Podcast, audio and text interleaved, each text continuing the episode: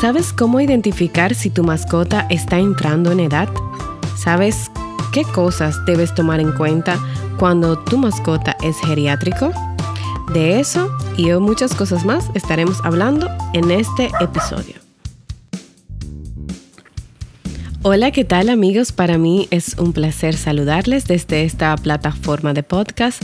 Yo soy Virmari Vázquez y también está con nosotros Hasa. Hola Hasa, él. ¿Qué tal? ¿Qué tal? ¿Cómo anda todo? Espero se encuentren excelente en el día de hoy. Así es. Y bueno, transmitimos desde Santo Domingo y grabamos todos los lunes y estamos felices de que nos escuches. En el día de hoy vamos a estar hablando de un tema o bueno, realmente otro tema en el cual me encuentro bastante relacionado. Se me está poniendo viejita mi mascota. Ay, así es. Em, es muy importante identificar como propietarios cuando nuestras mascotas ya son geriátricas y nos referimos nos referimos a geriátrico ya a mm, mascotas de avanzada edad. Ok, entonces muchas veces em, no, no sabemos identificar, porque siempre para nosotros son como unos cachorritos, porque ellos no pierden el brillo casi en ningún momento. Es así.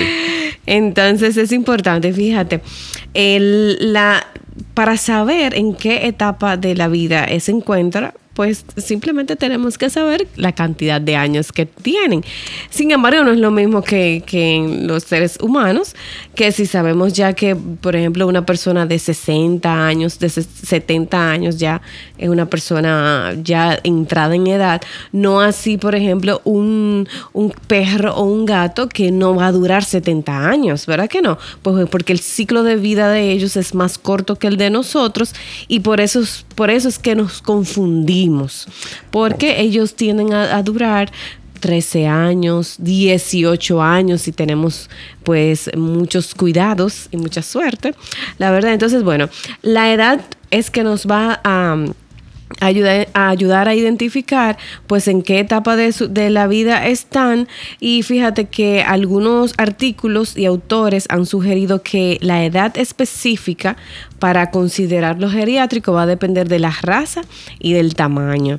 Entonces la mayoría de los perros y gatos de avanzada edad eh, aparecen, o sea, eh, son, o sea, avanzada edad es a partir de 7 a 8 años, excepto por ejemplo las razas grandes que pueden alcanzar eh, la vejez hasta de 5 a 6 años en adelante. ¿Más cortitos que los pequeñitos? Así es, son más cortitos que los pequeñitos. Razas gatitos y raza eh, mediana a pequeña, pues ya podemos decir que son geriátricos a partir de los 7 a 8 años. Ya pues entonces raza grande, en el caso de los perros, pues entonces ya podemos, algunos alcanzan ya la, eh, la vejez a partir de los 5 años, 5 o 6 años aproximadamente. En algunos animales podemos hasta ver, notar cambios de pelaje, eso, eso es importante, cambio en el mm. pelaje, le aparecen las canitas. algunos algunos lo, hacen precoz, pero esas canitas, el cambio eh, del pelaje, de la calidad de, del pelaje, porque ya hay pelitos despigmentados en algunas áreas, como las canas, como le decía.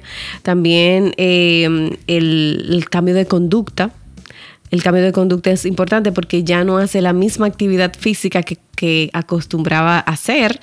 Aunque hay algunos, como te digo, que increíblemente siguen como el primer guandul. Ah, em, también esos, esos cambios pues pueden sugerirnos que ya nuestra mascota está entrando en edad realmente.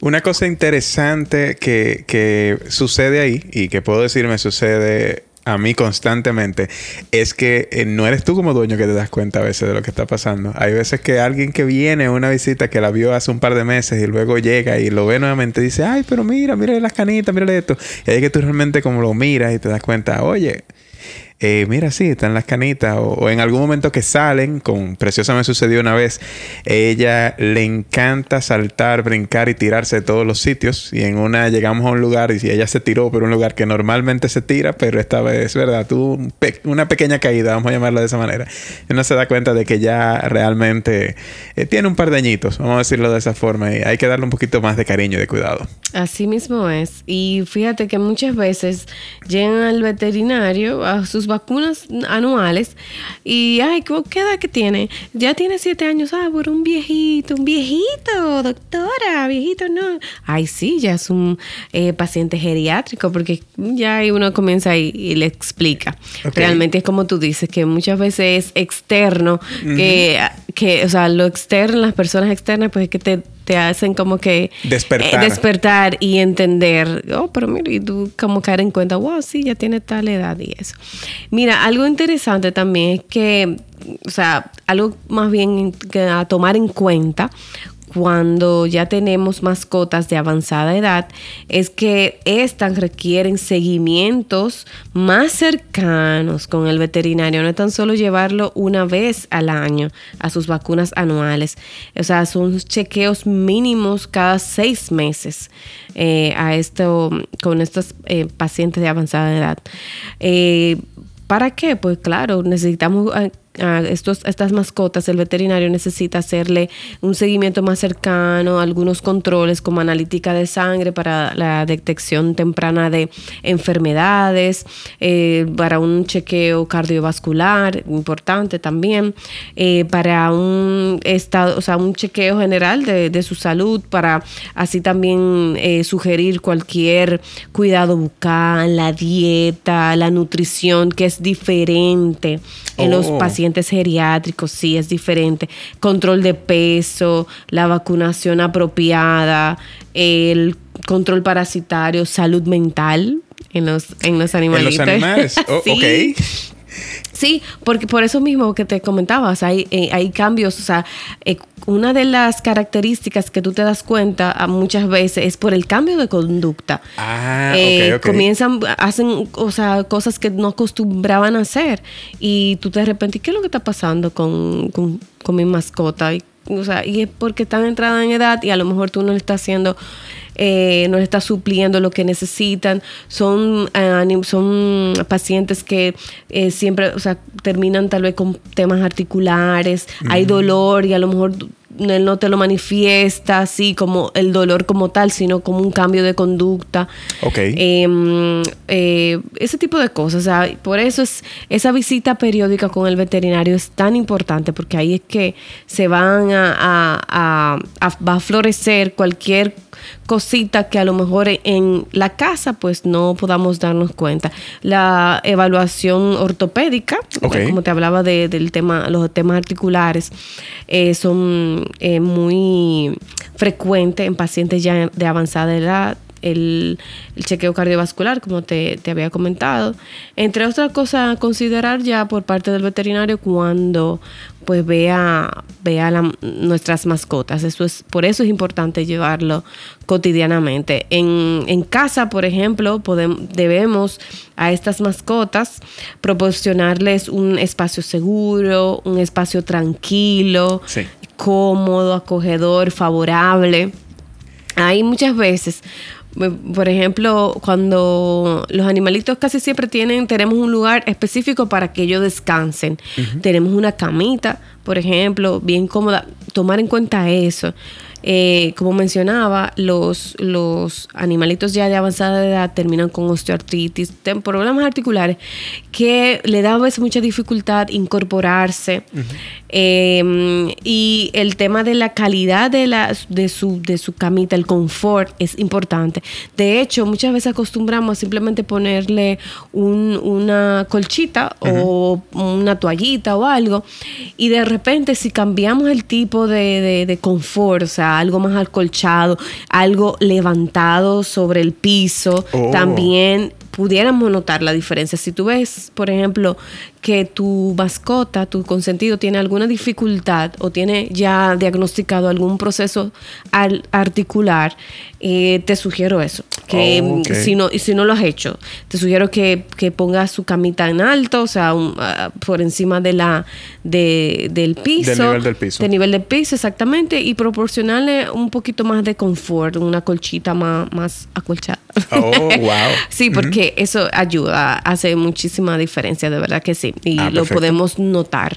Eh, entonces, em, como les decíamos, un lugar favorable, acogedor, tratar de evitar también hasta los cambios de los muebles y eso, porque también ya con la avanzada edad, pues tienden a perder la visión, de hecho a veces tienden a perder la audición, por eso es importante el seguimiento eh, continuo con el, veterinario, que es que nos va, nos va a ir orientando y, se, y nos va a ir, o sea, se pudiera dar cuenta tal vez de esas cosas que nosotros en la casa no pudiéramos darnos cuenta. Sí, en, en la parte del control del ambiente, nosotros nos dimos cuenta hace dos navidades, nos dimos cuenta de eso. Eh, sucede que para ese momento se dijo que la reunión familiar de final de año le íbamos a hacer aquí en casa. Y bueno, parece que a Preciosa nadie le mandó el memo. Cuando ella vio toda esta gente entrando, gente conocida, ¿verdad? Su familia. Ella se ha quedado en casa de los padres de, mi esposa eh, y demás. O sea, conocía absolutamente a todas las personas que estaban ahí. Ella se sentó con una cara de me están invadiendo mi espacio. Yo quería dormir tranquila y aquí está toda esta gente ahora. Y realmente fue, fue gracioso, ¿verdad? Tuvimos luego que acercarnos a ella, pasarle la mano y demás, y luego ella volvió como a, la normalidad. Pero inicialmente sí, ella puso esa cara de no me gustó para nada este cambio de ambiente. Sí, eso, eso es importante. Cuando tenemos mascotas, todas esas cosas hay que tomarla en cuenta. O sea, la visita al hogar, eh, saber cómo, cómo manejar esa parte, ir adaptando poco a poco. Sobre todo mencionar los gatos que son tan, tan susceptibles al tema del estrés. Es bueno siempre eh, tener a mano toda, todas las cosas que puedan ser favorables, feromonas eh, felinas, el catnip en caso de los gatos, un lugar adecuado para, para ellos donde tengan pues los elevadores y demás donde puedan jugar y tal vez que esa visita eh, por X o Y tiempo pues no le afecte tanto. Entonces, em, también hay gente que se pregunta, por ejemplo, eh, cuando hablamos ya de pacientes de avanzada edad, si eh, puede afectar el tema, o sea, si es importante tomar en cuenta la, la el, el, historial genealógico de, de, nuestro, de nuestras mascotas. Ah, como el, árbol genealógico. Eh, exactamente. Oh. Eh, o sea, saber básicamente la descendencia. De cierta manera sí es importante eh, porque ayuda a identificar si en el en el trayecto familiar, o sea, si hay, hubo algún, algún proceso de enfermedad que pudiera ser congénita, eso es importante, eh, y pudiéramos entonces ver si algo de eso es, sea hereditario, que pudiera a la larga afectar a nuestras mascotas, o sea, para eso nos puede servir, pero si de repente no sabemos la, de la procedencia de, nuestras mascotas, pues tranquilo, que, que simplemente eso, solamente con sus chequeos rutinarios pudiéramos eh, identificar a tiempo cualquier eh, tipo de enfermedad. O sea que eso tampoco no es algo tan, tan, tan, tan importante. Solamente nos sirve para, para saber eso en, en caso de ya pacientes de avanzada edad. También el el tema de, de la nutrición me, te me parece que te llamó un poquito la atención. Sí, bastante. Y la, la alimentación en, en, las mascotas geriátricas, pues sí hay que ajustarla y de hecho se ajusta por etapa de vida a, todas las mascotas.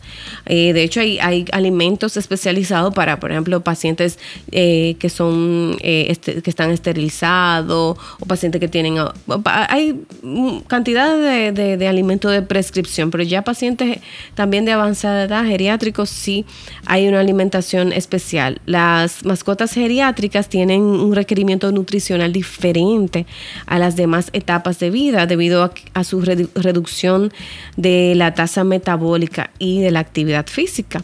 Esto eh, produce un, un, deceso del requerimiento energético, por lo mismo las necesidades energéticas son cada vez menos. Entonces su alimentación requiere de una cantidad adecuada de proteínas, de lípidos, de antioxidantes, vitaminas, minerales, fibras, pues diferente.